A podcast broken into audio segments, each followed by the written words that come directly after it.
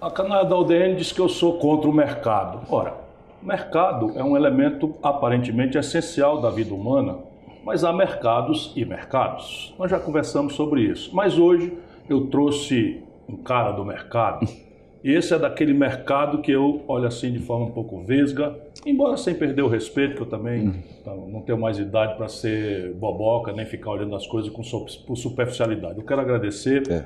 na verdade, falando sério, é um puta economista, preparadíssimo, é uma figura meio rara porque ele opera no mercado, é um dos economistas de corretoras, das mais importantes corretoras de valores do Brasil, sabe onde fazer render dinheiro, conhece onde as andorinhas dormem, mas nunca deixou de se preocupar. Por isso que me chamou a atenção com as coisas gerais do Brasil. Agora ele está causando polêmica com uma ideia na contramão aí de todo mundo, inclusive de mim, né, de que o PIB brasileiro parece que vai andar bem. Vamos conversar sobre isso, mas eu quero agradecer a André Perfeito Obrigado. a oportunidade de conversar. Eu quero primeiro saber, você vai passar o carnaval onde? Olha, por mim eu passava em São Paulo, que tá bom o carnaval aqui, né? O que, que você faz de bom no carnaval em São Paulo? A bloco. É o do samba? Ah, mas o Vinícius estava mal-humorado aquele dia. Dou, dou, dou, um desconto pro poetinha nessa frase infeliz dele. É, tá. Mas aqui tem muita, tem muita coisa mesmo. André, é, o que está acontecendo com o Brasil, na sua opinião? Onde é que está pegando? Bem, para tentar essa projeção média de PIB, né, eu estou com um PIB bastante generoso, né, 3% para esse ano. Né? 3% em 2020. é, 3,05%. Mas lembrando que o economista faz com projeção com duas K depois da vírgula por ter senso de humor, né? Porque a gente sabe muito bem que não é muito difícil chegar nisso. Mas antes de chegar nessa discussão mesmo, eu, eu vinculo muito é, o, a crise que a gente passou, as agonias políticas que a gente passou, é, obviamente com corte econômico. Né? Eu, como economista, é, sou obrigado a pensar nesses termos.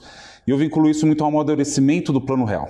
Né? Eu acho que a gente criou uma história que veio se traduzindo de forma, de forma lenta, gradual e segura, em alguma medida, numa queda da taxa de juros. E essa queda da taxa de juros, desde que o Armínio Fraga estabeleceu né, o, o sistema de metas propriamente, saiu de 45% e veio caindo. Né? a questão é que é o seguinte: na medida que a taxa de juro cai, isso implica dizer que as outras taxas de rentabilidade da economia também têm que cair. Eu acho que a gente chegou em alguns experimentos ali, em alguns né, testes ali que foram muito difíceis, difíceis né? mas a gente está amadurecendo essa ideia, essa taxa de juro está essa taxa de juro, por assim dizer, está se espraiando na economia as taxas de rentabilidade caíram. Chegou num ponto onde ficou muito agudo isso, é, e a presidente Dilma, ex-presidente Dilma, foi lá e apertou de vez o negócio, né? Tipo, ela foi, através de uma mentalidade, na minha opinião, bastante empreguista, assim, tentando de forma dura tentar fazer a máquina continuar, acabou gerando isso. Bem, então, se eu tiver certo a respeito disso, na hora que a taxa de juros cai, aumenta o investimento em condições normais temperatura e pressão. Se aumenta o investimento, aumenta o crescimento. Se aumenta o crescimento, o desemprego cai, o salário sobe. Na hora que o salário subiu, cria uma nova classe média, foi a década do consumo, do varejo, etc. e tal. Mas, simultaneamente, quer dizer que quando o custo do salário sobe para construir essa nova classe média, aumenta o custo do salário, obviamente. Isso daí faz que as margens de lucro caiam. Então, esse processo de amadurecimento, ela, ela foi, ela, ela foi se, se perdendo vigor, ou perdendo força. E a gente chegou no momento onde a discussão econômica que a gente está é o seguinte a renda do trabalho vai ter que ser alterada por outro tipo de renda, é, no sentido de é, dar algum dinamismo na economia. Agora a gente vai pegar o Paulo Guedes, só rapidamente para colocar esse raciocínio. O Paulo Guedes é um homem liberal. É, e o que eu gosto do Paulo Guedes é que assim, ele é absolutamente coerente com o que ele faz. Né? Gente, você pode criticar ele de qualquer lugar, né? pode falar que não faz sentido, etc. Mas que ele é coerente. E ele tem um charme também, que pega na Faria Lima, às vezes, que é um negócio impressionante. Uma vez ele estava falando. E eu sou louco para falar com o Paulo Guedes, porque quando eu abri o voto em ti, né? Você, me vincularam a você, etc e tal. Mas o, eu falei com o pessoal do Novo, fui procurar. Não tem essa, assim, não. É que eu acho que naquele momento era muito apropriado e faz sentido. Mas o Paulo Guedes, sendo um homem liberal, isso é importante. Ele não tenta deslocar a curva de oferta, de, de demanda, ele quer deslocar a curva de oferta. E ele está trabalhando nesse sentido. E eu acho que pode ter algum êxito, que é um pouco para falar. Para, para, para, para. É. para, para. Vamos botar o, o, nosso telespectador aqui hum. na jogada. É. Se eu falar aqui uma coisa. O Se eu tiver errado, também você me interrompe. Claro. Então, mas vamos conversar. Como é que o PIB cresce? Hum. Você é econometrista, além de ser um hum. grande economista, na contramão aí do viés neoliberal, você tem uma formação neo-keynesiana, se eu posso. É, eu sou assim. keynesiano. Eu gosto de acreditar que eu sou mais keynesiano do que não, mas enfim, então, tá, tá, na mesma Enfim, é apenas é. a distinção é o seguinte: tem, tem quem acredite que o Estado deve ser reduzido à dimensão mínima, hum. demitido de qualquer intrusão no domínio econômico, hum. e que o mercado sozinho, no hum. seu entrechoque, vai se resolver. Você não acredita nisso. É só. Hum. É. E, e, é um pouco mais sofisticada a ideia. Só para dizer, não há uma única experiência internacional em que essa outra ideia do Paulo Guedes tenha funcionado. Nenhum lugar do planeta Terra. Mas vamos lá. Brasil aqui. Agora eu estou querendo saber é. onde é que está pegando. Tá. Vamos pegar aqui algumas coisas que vão na contramão. Uma coisa eu entendo. Vamos lá. Hum. Nós descemos uma escada 16 degraus. Uhum. E agora nós vamos subir dois degraus. Uhum. Então nós paramos de, de descer e vamos uhum. subir dois degraus. Mas na verdade nós vamos estar 14 degraus abaixo do que uhum. estávamos. É isso? É um pouco por aí sim, mas é uma coisa mais precisa no sentido keynesiano da palavra. E econometrista, vamos dar precisão. Então, é, eu sou muito, uh, sendo, sendo keynesiano, eu sou muito, tenho muita suspeita com os métodos matemáticos, a gente tem que tomar algum, muito cuidado quando mexe com isso. Mas a ideia é o seguinte, na cabeça de um, de um keynesiano, para Keynes, é, o investimento é função da eficiência marginal do capital. O que eu quero dizer com isso? Como o sujeito investe? Ele pega lá, tem 100 milhões de real aqui, né? Se eu pegar esses 100, milhão, 100 milhões de reais e abrir uma padaria, eu imaginando a demanda, estou imaginando aqui a rua, eu imaginei, enfim, estou imaginando um monte de coisa.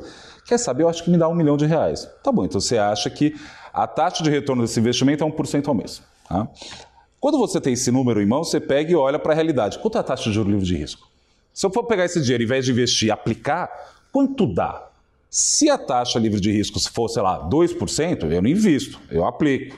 Se a taxa for meio, eu invisto, não aplico. Então é isso que... Se a taxa de juros do papel for mais lucrativa do que a economia real, por que, que você vai acordar cedo, trabalhar, é. produzir, dar emprego, lidar com fiscal, com corrupção, com cacete a quatro, se o mesmo dinheiro botado no banco leva na moleza mais dinheiro do que isso? Isso e... é a tragédia brasileira. Uhum. E aí isso é importante por quê? Quando eles começaram a fazer o ajuste, e isso que mudou, eu mudei minha cabeça muito forte agora, porque qual que é a ideia? Ah, então tá bom, não está crescendo a economia, pega a taxa de juros que está 2 e joga para meio. Né? Isso deve fazer o sujeito investir. Depende, porque às vezes o fato da taxa de juros ter caído para meio é porque justamente a demanda está fraca, está numa crise. Então aquela conta mental que o empresário tinha, quer saber dar 1% ao mês, que é um chute, né? A gente tem que. É, o que a beleza da economia é porque a gente tenta, com as nossas frágeis possibilidades, tentar domar o tempo, né? A incerteza. É, por isso que eu acho que a expectativa não é racional, acho que tem muita coisa que entra aí no, no negócio. Às vezes a taxa cai para meio, só que a expectativa de lucro caiu para 0,25. Então ele imagina, não vou nem ganhar um milhão, ganho só 250. E quando eles começaram a fazer esse processo, eu pensei, bem, é, mantendo fiel né, ao meu instrumental. Né? É, não adianta nada se ter a taxa de juros no lugar certo e a economia no lugar errado.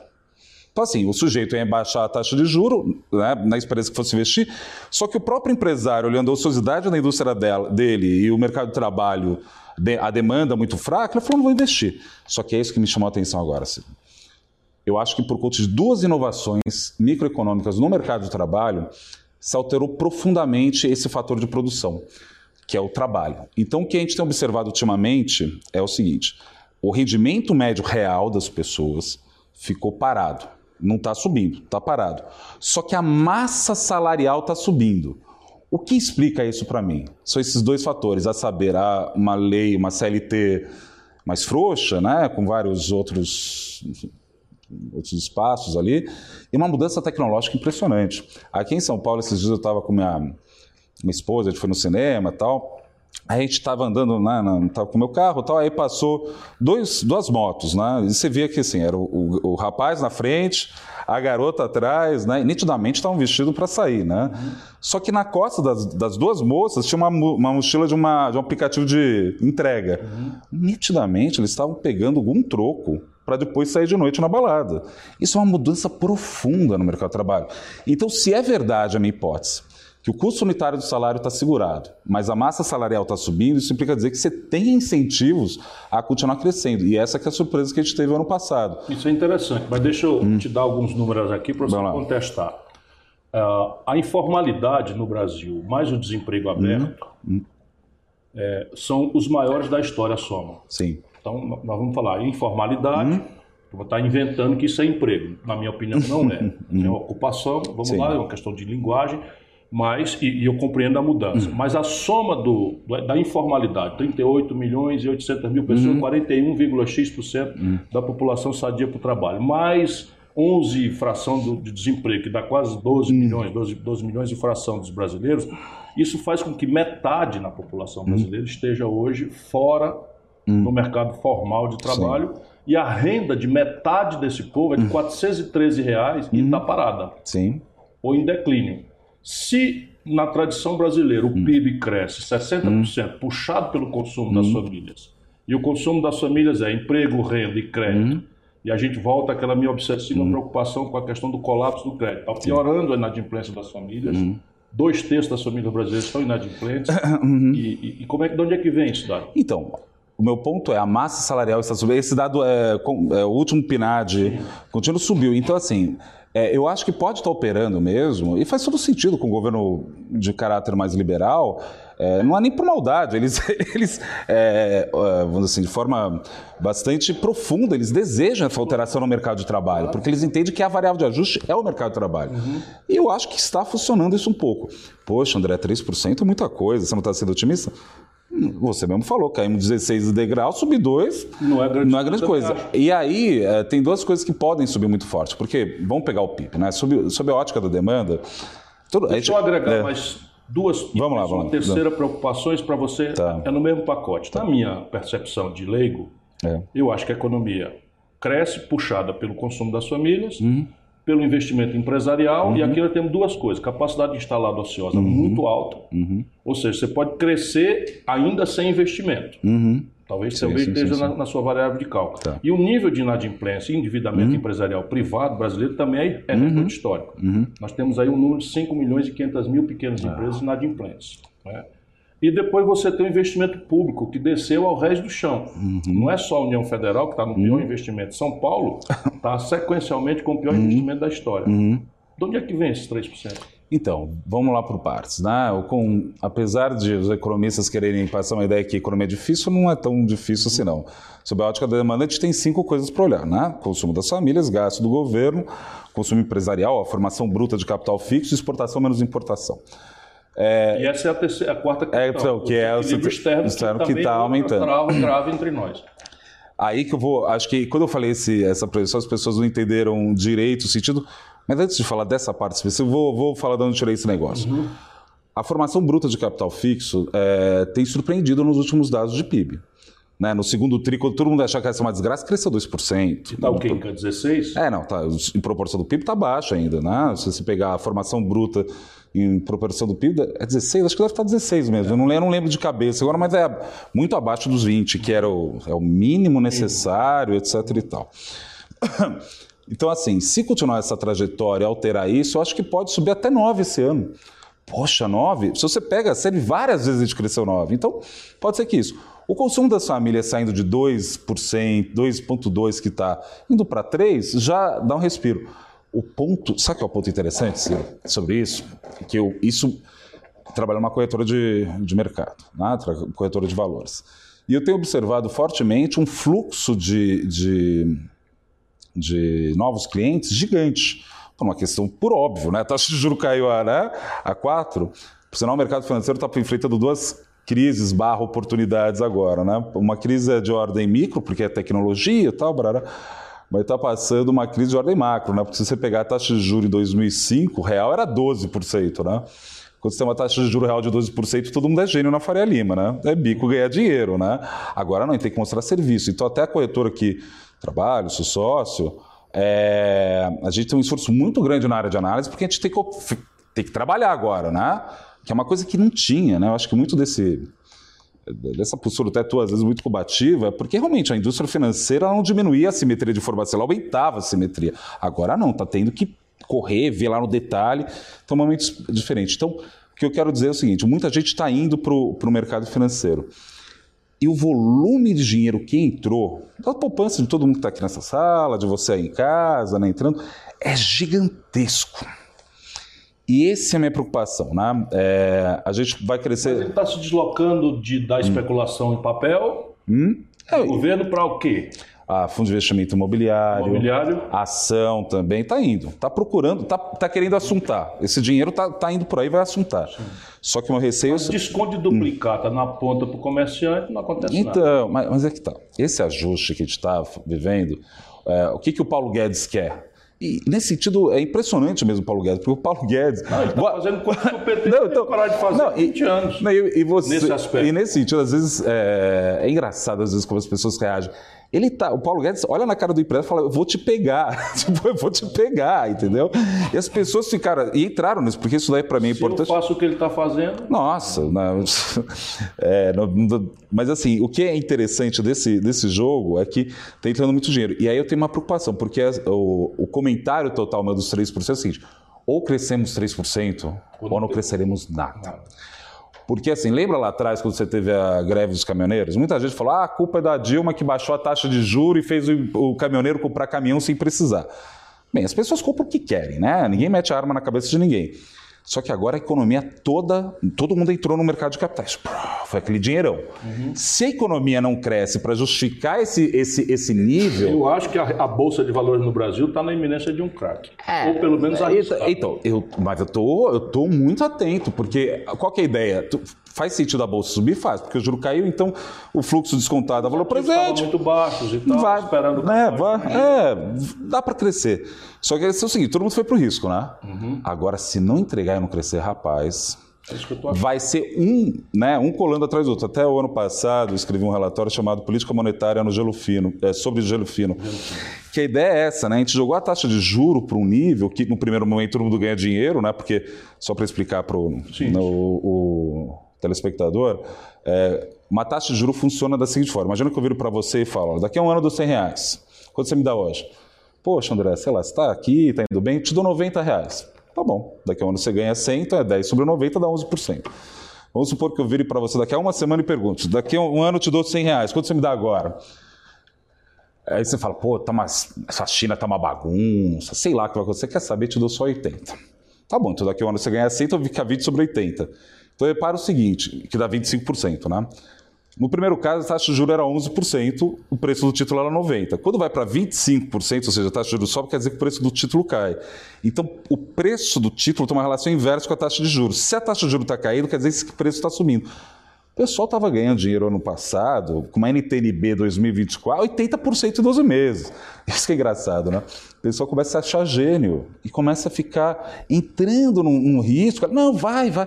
Eu conheço o pessoal. É assim que funciona. E eu tenho preocupação com os nossos clientes, meu trabalho lá e da minha equipe, eu tenho todo falar, faz sentido, né? Deixa eu pegar esse bicho aqui, tá quente ainda, não tá? Então é esse E, jogo. e o prazo da dívida? Isso é muito interessante. Porque assim, está caindo os juros, né? Se é verdade que está caindo os juros, isso implica dizer que as pessoas confiam. Mas ela está estreitando. Então, mas isso que é interessante, porque se as pessoas confiam, em tese a dívida tem que ficar mais pré-fixada e não tão pós-fixada. Explicando aqui. Quando você está pré-fixado, você falou, olha, eu acho que a taxa de juros vai cair, né? Então deixa eu pegar essa taxa já boa aqui agora. Porque você acha que vai, vai ficar baixa, então você fica pré-fixado. É, não está ficando tão pré-fixado na proporção total. Se a coisa está indo bem, por isso que o juro está caindo, é, em tese, o prazo médio da dívida tinha que subir. Pô, posso te emprestar durante mais tempo. Não está acontecendo nada disso. Nem uma coisa nem outra. Nem as duas coisas. Então, isso é um sintoma estranho. Eu só tomo algum cuidado, porque é, de avaliar isso, mas não, é isso, né? Porque desde 2008, né, vamos dizer assim, o, o mundo jogou, rasgou todos os. Mandou as favas dos bons modos monetaristas. Sem nenhuma o, dúvida. Nem- o pessoal Você falou. olha, ouviu Larry Summers, ex-secretário do Tesouro Americano, dizer que o tempo do juro morreu e que agora é hora do fiscal. Para quem o conhece. É, então.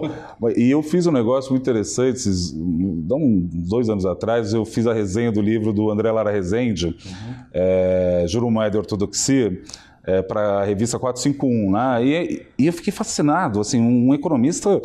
Acima de qualquer suspeita, um ortodoxo, um ortodoxo não, um liberal, radical, questionando a teoria quantitativa da moeda. Isso daí, assim, é, se você não incorpora. Eu no André e, e nesse outro André também, essa capacidade de pensar fora da caixa. Isso é impressionante, mas é para ver a discussão. Então, eu não sei se de repente isso é um fenômeno desse esvaziamento mais global. Eu não, não sei. Agora, o que eu sei é que tá estranho. Agora, Câmbio. Câmbio. Eu tô com câmbio no final do ano, mas em torno de 4,30. Por que 4,30? Por que 4,30? Hã? Ah, não tem uma dúvida. Se eu fosse aí, aliás, esse 4,20 está anunciado por meus clientes há muito tempo. Eu- mas é que tá, mas Eu eu não, eu não sei a taxa, mas eu sabia que o câmbio ia se desvalorizar. Então, mas o, o câmbio não é, é assim. é. E não está fazendo mais porque o governo está torrando reserva ainda. Mas eles pararam, né? Eles não estão agora mais fazendo isso. Eles fizeram isso ano passado. Até já ajudou na dívida líquida, depois, Agora, na bruta. 28 que, deu, É. que descabou para 30, eles torraram os 200. Ah, foi mais um pouco sim. É, mas assim, aquele negócio que eles estavam fazendo, isso daí estava deixando com frio na espinha. Frio na espinha. 10% das reservas são torradas. Então, isso daí tem que dar um cuidado. Mas câmbio. Primeiro tem uma frase que eu acho maravilhosa do Delfim Neto, É né? Que, que Deus inventou o câmbio para deixar os economistas humildes, porque a gente só erra essa porcaria. Mas eu conheço a outra. Qual? Ele Diz que juro adoece, mas câmbio mata. Mata, é. Tem um negócio disso que é, isso, essa dimensão é importante.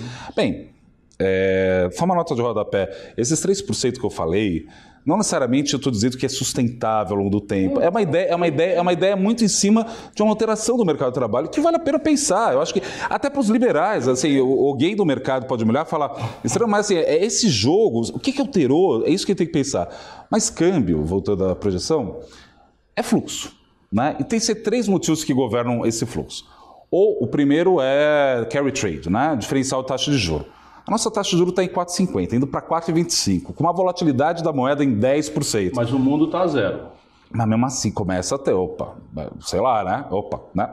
sei lá. tem um risco. É, tem algum risco, né? Começa.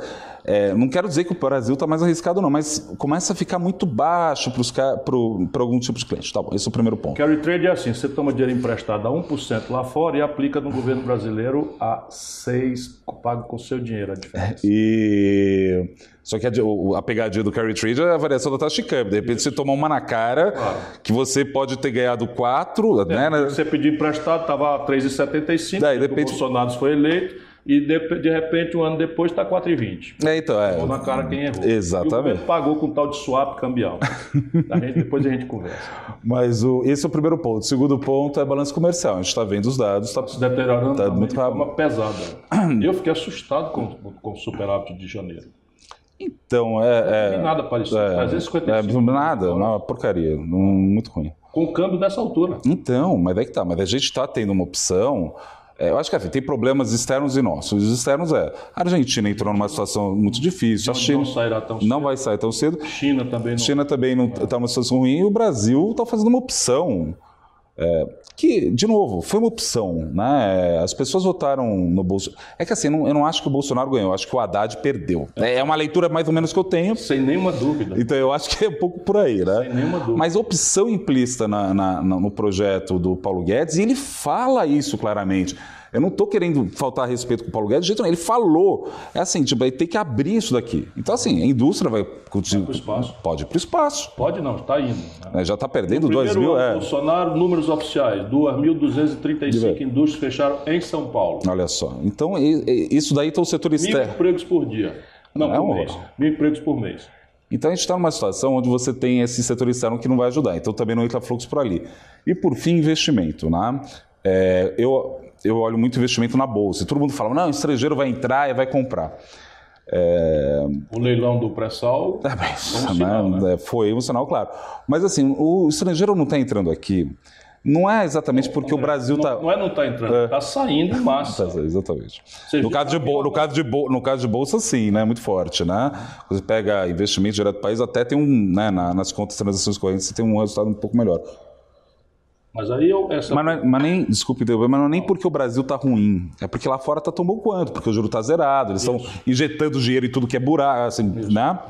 Então isso acaba tendo esse efeito. Então isso daí que faz achar que o câmbio é um pouco mais para cima, né? Quer dizer que vai explodir? Também não acho que vai explodir. Pois é, né? e a Mas- pergunta é: o efeito disso na inflação brasileira se a economia aquece? Então, o problema quando se trata de. Como vai aquecer? Ninguém duvida que 2% tem. É, O, a tua- o teu 3% é uma, vai, no- vai, vai, vai nesse, vai nesse mas, mas tem muita lógica o teu raciocínio. Então, o que eu vejo de. O, o efeito do dólar na, na inflação é menos o nível. é, né? Ninguém compra dólar, mas compra pão. É, é isso. Trigo e trigo é dólar. Tá tudo- Exatamente. Mas o que você tem aí também é uma situação é, nos modelos O nível, se é 4, 3, 5, tanto faz. O que importa, assim, se tem uma variação muito brusca, muito rápida. Porque isso desorganiza os preços, né? isso. né? Eu tinha um acordo contigo num câmbio, aí tem outro no outro, de repente muda aí. Quer saber, vou colocar mais uma gordura aqui vai que vai, né? Então, não acho que, se for nessa velocidade, tá ok, não acho que é o problema. Porque o problema, a tragédia do Brasil é que a boa notícia é que está ruim. É, os preços estão sob controle, é, o juro está baixo, porque a economia está fragilizadíssima. Uhum. Né? Então, esse, isso daí que está sendo alterado aos poucos. Quer ver um negócio? Eu falei antes que o Paulo Guedes é um economista liberal. Logo, ele tenta deslocar não a curva de demanda, mas a curva de oferta. Pegamos a reforma da Previdência. Ah, tem um déficit, um. Claro que tem. Eu vou deixar de barato esse negócio aí. Mas o que o Paulo, o que essa reforma da Previdência está fazendo é o seguinte: em 10 anos eu vou tirar 800 bilhões desse lado aqui, desse lado. Esse lado o que, que é? Consumo. Então ele está tirando 800 bilhões do consumo. Na expectativa de que, ao tirar isso e jogar para dentro do Estado, a demanda, né, a demanda não, na verdade você vai sanear as contas, que seja, e os juros caem. Ou seja, você tira a renda de um lado para jogar no outro. Isso. É isso que ele está fazendo. Tão simples quanto isso. Simples assim, tira do pobre e dá para o aplicador financeiro. Não, não é só assim, isso. Você... Eu, não precisa que... mas, não é, mas não é porque o juro caindo, isso daí pode mas, dar assim, alguma... Algum... Esse déficit aumentar e aquela, aquela dificuldade que hum, eu tinha, porque hum, eu não sou economista, está hum. começando a ficar flagrante. Qual? Desculpa. A brutal informalização, a evasão dramática do povo da da Previdência. Isso vai acontecer. Vai acontecer. Vai acontecer, vai acontecer. Já está acontecendo. E sabe... do próprio governo está reprimindo. Uhum. E, e, sabe que eu fico com uma pena dessa discussão da Previdência? Depois, é, eu já ouvi você falar algumas vezes isso, mas para mim o que pega aqui é o seguinte. É, a, as pessoas é, fizeram uma, a gente fez uma discussão muito ruim sobre a Previdência. Bom, eu vou pegar e exagerar o exemplo só para a gente pensar junto a questão. Tem dois registros, o de repartição né, e o de capitalização. O de repartição, assim, quem está trabalhando, né? Paga quem está aposentado. Como vai ter muito mais velhinho no futuro, né? Então isso quer dizer que a conta não fecha, porque vai ter, sei lá, antes você tinha uma pessoa aposentada. Foi montado era 8 para 1. Então, Hoje está 1,5 para 1. Aí vai piorar mais ainda. Aí o que acontece? Ah, não, vamos sair. Então, capitalização não vai dar certo, vamos para. Desculpa, é, repartição não vai dar certo, vamos para capitalização. Cada um guarda o teu. Primeira coisa que eu quero dizer, a boa notícia é que vai continuar tendo velhinhos no futuro. Ou seja, vai continuar tendo gente inútil no futuro. Então a dúvida é o seguinte: como eu financio o crescimento de hoje para amanhã?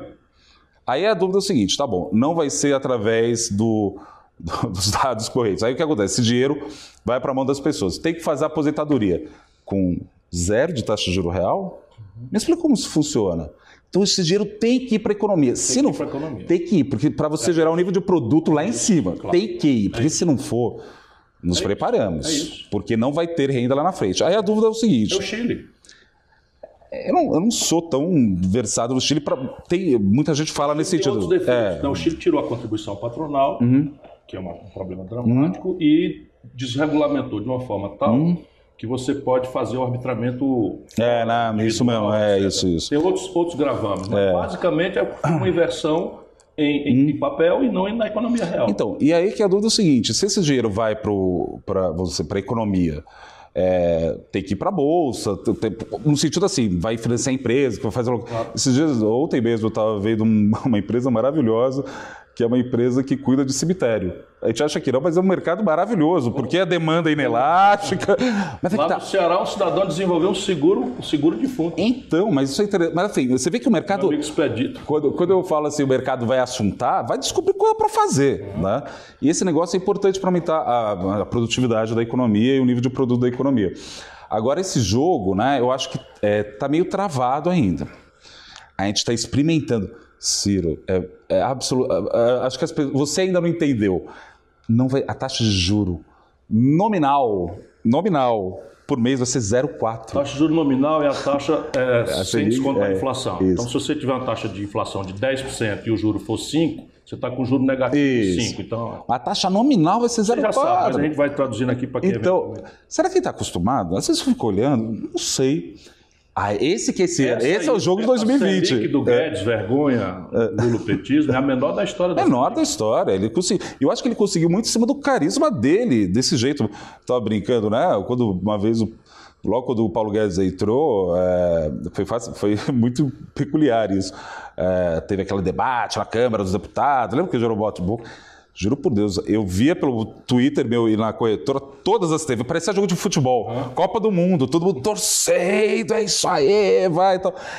Porque ele conseguiu isso, mas isso é importante porque ele conseguiu é, é, entrar no imaginário, que é um valor importante que eu vejo, por exemplo, que alguns políticos, você tem essa, essa pretensão de, de, de inflamar no bom sentido, né? de capturar, de apaixonar, que sem isso não tem, né? E ele conseguiu isso. Isso daí faz efetivamente você ter uma. É, a condição jogo... objetiva pedia isso há muito tempo. Sim. É? A condição objetiva Sim. do Brasil não explica o, que, o desastre que aconteceu com a Dilma. Sim. Por isso que eu fico aborrecido quando, quando o fanatismo não, não deixa perceber hum. a debacle que aconteceu com o Brasil com a Dilma, não entendeu nada. Não entendeu nada ela, coitada, não entendia mesmo, porque não era do ramo, hum. sendo uma pessoa honrada. Hum. Mas se cercou de auxiliares de quinta, de quinta categoria. É? Eu acho que, é, voltando àquela hipótese minha, que a origem da crise econômica é derivada do sucesso do Plano Real, é o seguinte, a taxa de juros veio caindo, né? Aí aconteceu, durante o período Lula, duas vezes bateu no, no, no, no piso que era a poupança, né? Lembra que tinha aquela discussão, não, se a taxa de juros cair daqui, vale mais a pena colocar dinheiro na poupança do que emprestar para o governo. Bateu ali duas vezes. Aí rompeu, tiveram que mudar a lei, do, é, mudar a lei da poupança romper, para romper isso. A caderneta de poupança, tal qual feita pela Caixa Econômica Federal, é um produto financeiro que existe desde o segundo reinado. Isso, desde Dom Pedro. Então ele está falando o seguinte: o custo do dinheiro no Brasil, a rentabilidade mínima é meio por cento ao mês, desde o segundo império. E a Caixa Econômica da corte que fez isso lá atrás, capital garantido pagando meio por cento ao mês pelo Tesouro Imperial, era a poupança dos escravos. Quer dizer assim, a, o resto do chão uhum. ganhava meio por cento ao mês. Então, assim, aí tem uma estrutura monetária meio maluca. O que eu acho que a Dilma fez, que foi a questão mais, ela foi jogar taxa de juros. Agosto de 2011, ela começa a jogar taxa de juros para baixo, vai para 7,25. Muita gente do mercado fala, ah, tá vendo, ela errou. Mais ou menos, porque a taxa, como todo caiu... Não é aí. É, Mas o que ela foi não entender a debate dos preços internacionais. É, é isso mesmo. Tem essa parte e achar que... que crédito seria a solução para isso. Mas tem uma coisa que eu acho que ela fez que é mais importante. Se é verdade que a taxa de juros é função da, do grau de desconforto das pessoas com a realidade, ou seja, pela preferência pela liquidez, que é um termo estritamente keynesiano, é, se você cria um desconforto muito forte e vai pressionando, isso daí gera um problema. Então ela virou no dia, isso foi em agosto. No dia 1 de maio de 2012, em agosto começaram, de 2011 começaram a cortar a taxa de juros. 2012 foi lá, chegou em 7,25, o menor patamar da história até então. Ela vai em Rede Nacional TV, dia 1 de maio, porque não sabe, dia do trabalhador, é uma data meio, né? Uhum. Então, à, à esquerda, né? Ela vira e fala que a culpa do juro alto é do spread bancário dos bancos. Ela basicamente chama Febraban para briga em Rede Nacional de TV. Uhum. Que isso? Calma!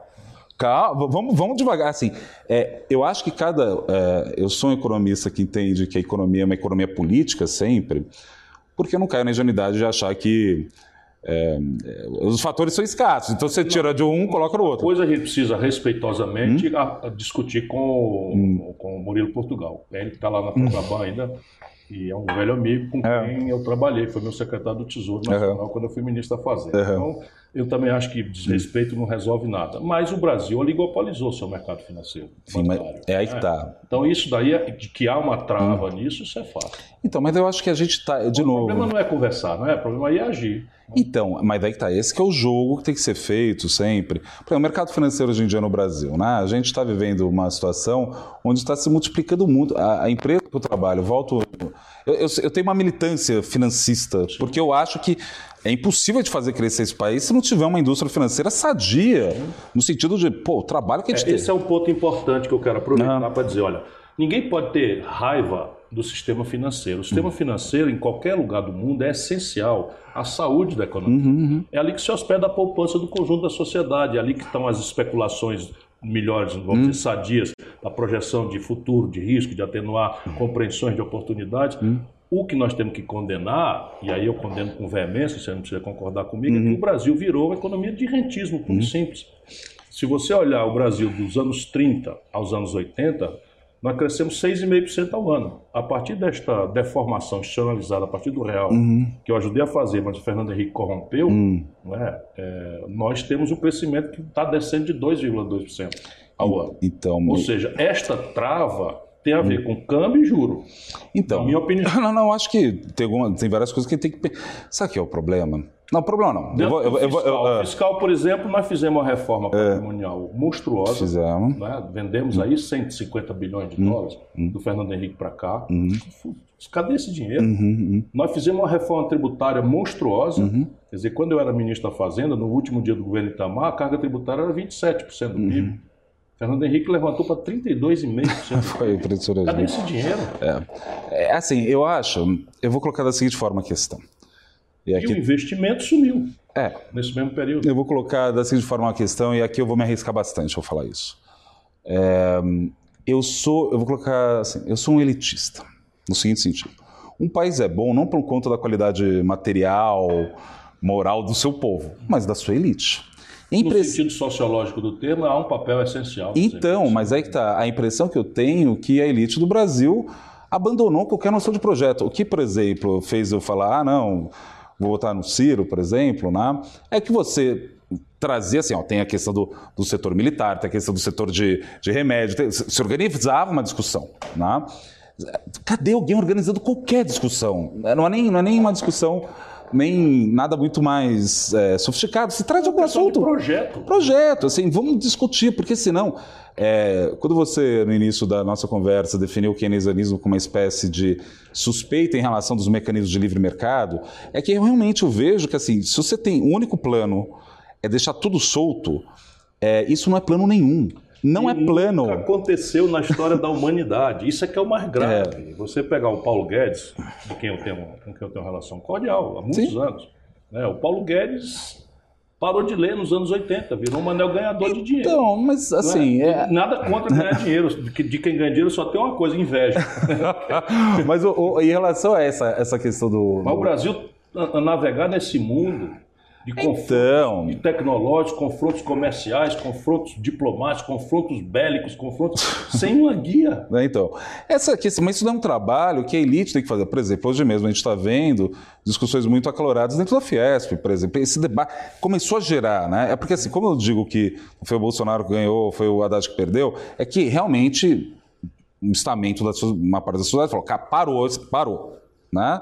Só que eles outro, foram para um outro caminho que eles também estão se questionando. Então, assim, eu acho que tem que organizar isso, essa discussão um pouco melhor, que é importante, porque o mercado financeiro, insisto nisso, não só a empresa que eu trabalho, várias empresas. é, e vários investidores, porque é, eu lido com cliente institucional, né? Vou levar levo eles para conversar em Brasília, com alguns né, stakeholders importantes, falo com pessoas de governo, né? Tem esse cliente, mas eu lido muito, Ciro, com aquele cliente que está lá para fazer, tem para fazer, pequeno, gente que tá da cadeia de poupança, tem, saber. tem, isso Assim, não com 200 mil reais de tem, não, até menos. 100 mil. Menos, É? menos. Tem gente que está fazendo, porque agora é, a pessoa vai ser obrigada a. Né? Então, assim, eu vejo o trabalho, dos, o trabalho das nossas equipes comerciais no sentido de, de orientar de forma muito, muito é, consciente, porque. É pai de família que está querendo juntar dinheiro para pagar a educação do filho. É alguém que está querendo se aposentar ali, deu problema. É dinheiro pequeno. E assim, a gente faz isso todo dia, todo dia. Então, assim, é, para além do baronato, eu sei que você está falando de um, uma um pessoal bem específico ali, né? Mas a indústria financeira, porque sabe que é interessante que eu vejo também? Tem é, alguns. É que o mercado financeiro é cheio de, de- de meio, meio metido a besta. Eu nem gosto. Eu prefiro ficar no boteco do que ficar na Faria Lima ali, às vezes bebendo ali. Mas é. é você vê assim, tipo, é, movimentos de, de pessoa em comunidade carente querendo saber investimento. Sabe por que isso é importante? Porque quando você vira um investidor, eu vou falar um negócio que talvez muita gente não vai concor- concordar, mas você vira uma pessoa, um cidadão mais consciente. Ah, mas sem dúvida. Porque quando você é um pequeno investidor, você está justamente, pô, mexeu tal coisa, pô, não sei se eu gostei. quero O que é aquele negócio lá? O que é aquele Ah, coisa lá? levantar para fazer xixi, É, bom anunciar a taxa de câmbio. Ele vai querer saber por quê, traz aí, ó. Então, assim, eu acho que tem a. a- a- O Isola dizia uma coisa que eu, que eu acho que é muito contemporânea. Ele dizia assim, nós achamos a propriedade, nós do PDT, achamos a Hum. propriedade privada uma coisa tão boa que queremos para todos. É basicamente o que você está dizendo. Quer dizer, se você, Uhum. um pequeno, pequeno poupador, É. sai do conforto da caderneta de poupança, Hum. que ele não precisa prestar atenção em nada, para ter que ver onde é que o dinheiro dele vai continuar sobrevivendo, É, é. isso é extremamente politizador e consciente. Altamente politizador. Por isso que a, a coisa da taxa de juros para baixo tem que bater pau. Tem, É, tem, tem, tem. Não adianta a gente, a gente por mais anti-Bolsonaro que eu seja, e eu acho o Bolsonaro fim da picada, Mas uma coisa é verdade, né? a taxa de juros é a menor da história e vai causar consequência. Por isso que eu falei 3%. É isso. Porque você vai vendo esse monte de dinheiro, você pega a Ambima, regula os fundos de investimento no Brasil. E ele calcula toda a parte de ah, entrou dinheiro, quanto que fundo entrou. É verdade, tem muito em fundo é, de título público, tem muito ali. Deixa eu fazer uma pergunta É. neste ponto. Do patrimônio dos bancos, do setor financeiro Hum. brasileiro, fintechs, corretoras, etc., quanto é, quantos por cento é a exposição em título público? Ah, de cabeça, sim, é muito ainda. É, Deve ser muita coisa. Nós estamos falando de mais da metade? Ah, metade pelo menos, metade pelo menos. Assim, mas de- desculpa, eu não tenho dado. Mas, Mas assim, mais da grandeza. É, não Eu chutar- mas assim, até um pouco mais, até, na verdade. Pode chegar a 60%? É, sabe- é, e isso é engraçado, porque eles sempre falaram que o mercado financeiro brasileiro é super seguro. Também quem dera, tá tudo em título público, né? Aí fica. Mas aí... Não é, é, repare bem, né, Cris? Repare- Repare bem, né? Porque. Mas é que tá, esse. Veio o colo e aí tchau. Né, então, aí esse, jogo, mas assim, existe esse negócio que é fascinante. Então eu até vou usar aqui de propaganda aqui. Se você não abriu uma conta numa corretora, mas abre agora. Aproveita que você está na internet, já abre. E para guardar qualquer coisa, não é uma coisa. Isso não é ah, só gente rica, não é Você isso. sabe para quem você está falando? Para mim. É, você não tem conta em Eu não corretora. tenho conta em nada, em canto. A minha poupança... Pô, você tem que fazer alguma Olha, coisa é com isso, pô. inacreditável, é Inacreditável. A minha poupança, a minha poupança sempre foi É. de duas naturezas. Uma pequena caderneta de poupança, Hum. essa mesma caderneta de poupança, com medo de uma doença, Hum, não sei o que e tal, e pagar prestação de apartamento. É, é estratégia. Agora está virando moda, mas todo mundo me dizia durante esses últimos 20 anos que eu era idiota. E É. Ó. eu nunca quis ganhar dinheiro, na verdade. Eu só É. queria proteger o dinheirinho. Talvez, é, eu conheço uma corretora ótima para se abrir uma conta, depois a gente conversa esse negócio. Beleza, combinado. Mas o. é, mas eu acho Eu que. tenho, minha, eu tenho minha previdência privada. né? Então. Mas eu acho que você falou esse negócio do dinheiro, né? É, eu sou do tipo do cara também que não me amarra dinheiro, não, sabe? Esse, deba- esse debate é muito mais interessante. Eu sou fascinado com isso. E por isso mesmo, acho que o mercado financeiro vai compreender uma função. Você vê pessoas que são. que durante a eleição era totalmente contra. por que, que esse mercado é tão reacionário na política? Dois motivos, eu acho. Eu acho que o primeiro motivo é o seguinte: a gente vive num país absolutamente desigual. Dados Desigual. desigual. Isso. Isso daí tem um papel crucial. Dados da Organização Internacional do Trabalho. É, acho que tem três anos esses dados, depois eu posso passar com um detalhe para você. Eles pegaram a renda de vários países e dividiram por centil, né? Quanto ganha os, por decil? Quanto ganha os 10% mais pobres, os 20%, nananana, e até chegar no 1%, né? De vários países. Aí, a conversa é o seguinte: se você está no 1% mais rico na Argentina e por acaso você cai para os 10%, os 9% mais ricos, ou seja, você está na, na galera ali em cima, tua renda vira 40% do que era. 40%. Do que era, né? No Brasil, você está no 1% mais rico e você cai para os 9% mais rico, tua renda vira 13% do que era. Então aqui no Brasil você não cai de classe social, você despenca. Isso já gera um- uma situação de quase anomia social gigantesco, de não simpatia. Eu tenho É- essa tese. então, é assim, um negócio Eu acho que. virou um problema de neurolinguística. Nem sequer a linguagem é a mesma mais. Então, tem um negócio. Explica por que o Paulo Guedes é assim, o povo pobre não poupa. É, então. Pobre que gera problema no meio ambiente. É, é, É uma é, coisa que não é de maldade, é isso aí mesmo. Mas, então, mas tem esse negócio que já faz as pessoas mais favorecidos. É, tem uma, uma, uma- um frio na espinha severo, né? Que é complicado. Isso de um lado, né? E de outro lado, particularmente do mercado financeiro, isso é uma coisa complicada. Complicada, mas faz parte, né? É, é, os, o- o- os gestores, eles são muito conservadores. Eles preferem errar junto com todo mundo que errar sozinho. Porque eu estou administrando dinheiro terceiro. Porque senão você fala, porra, André, você não... O outro lá foi melhor, sabe? Então, assim, é de um conservadoria. Todo mundo fica um olhando pro outro ali. É até um jogo chato, na verdade. Conservador em matéria de administração de dinheiro, eu sou talvez pior do que qualquer outro. Eu tenho um dia de déficit na minha carreira.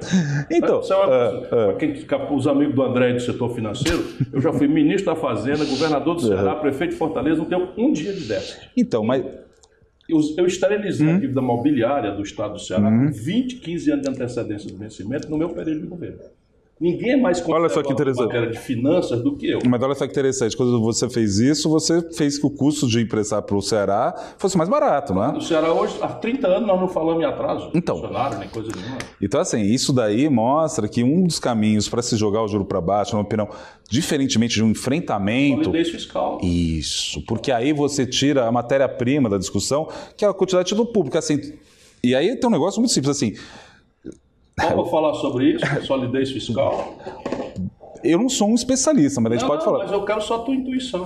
Então, de solidez, antes de terminar isso, porque antes de entrar nesse, vamos entrar nesse ponto sim, mas assim, é, às vezes a discussão, quando fica muito, que nem eu citei o exemplo da Dilma, de ir pro confronto, assim, né? Isso gera essa versão risco que gera um juro mais alto. Mas quando você vai tendo solidez fiscal, simplesmente não tem o produto pro cara comprar, então ele vai ter que ir pro risco, olha só que coisa, né?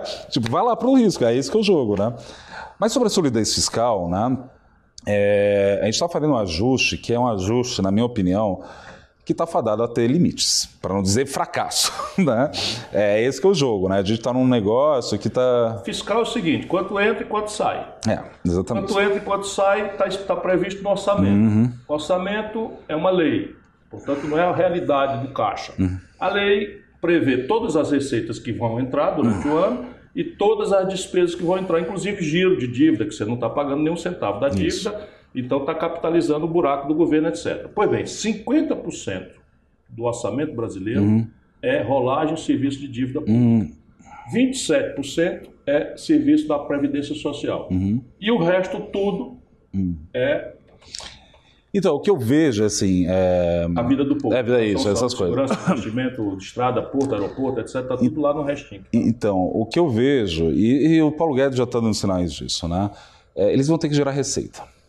Ah. Eles vão ter que. Toque mais essa música, porque isso é uma obviedade.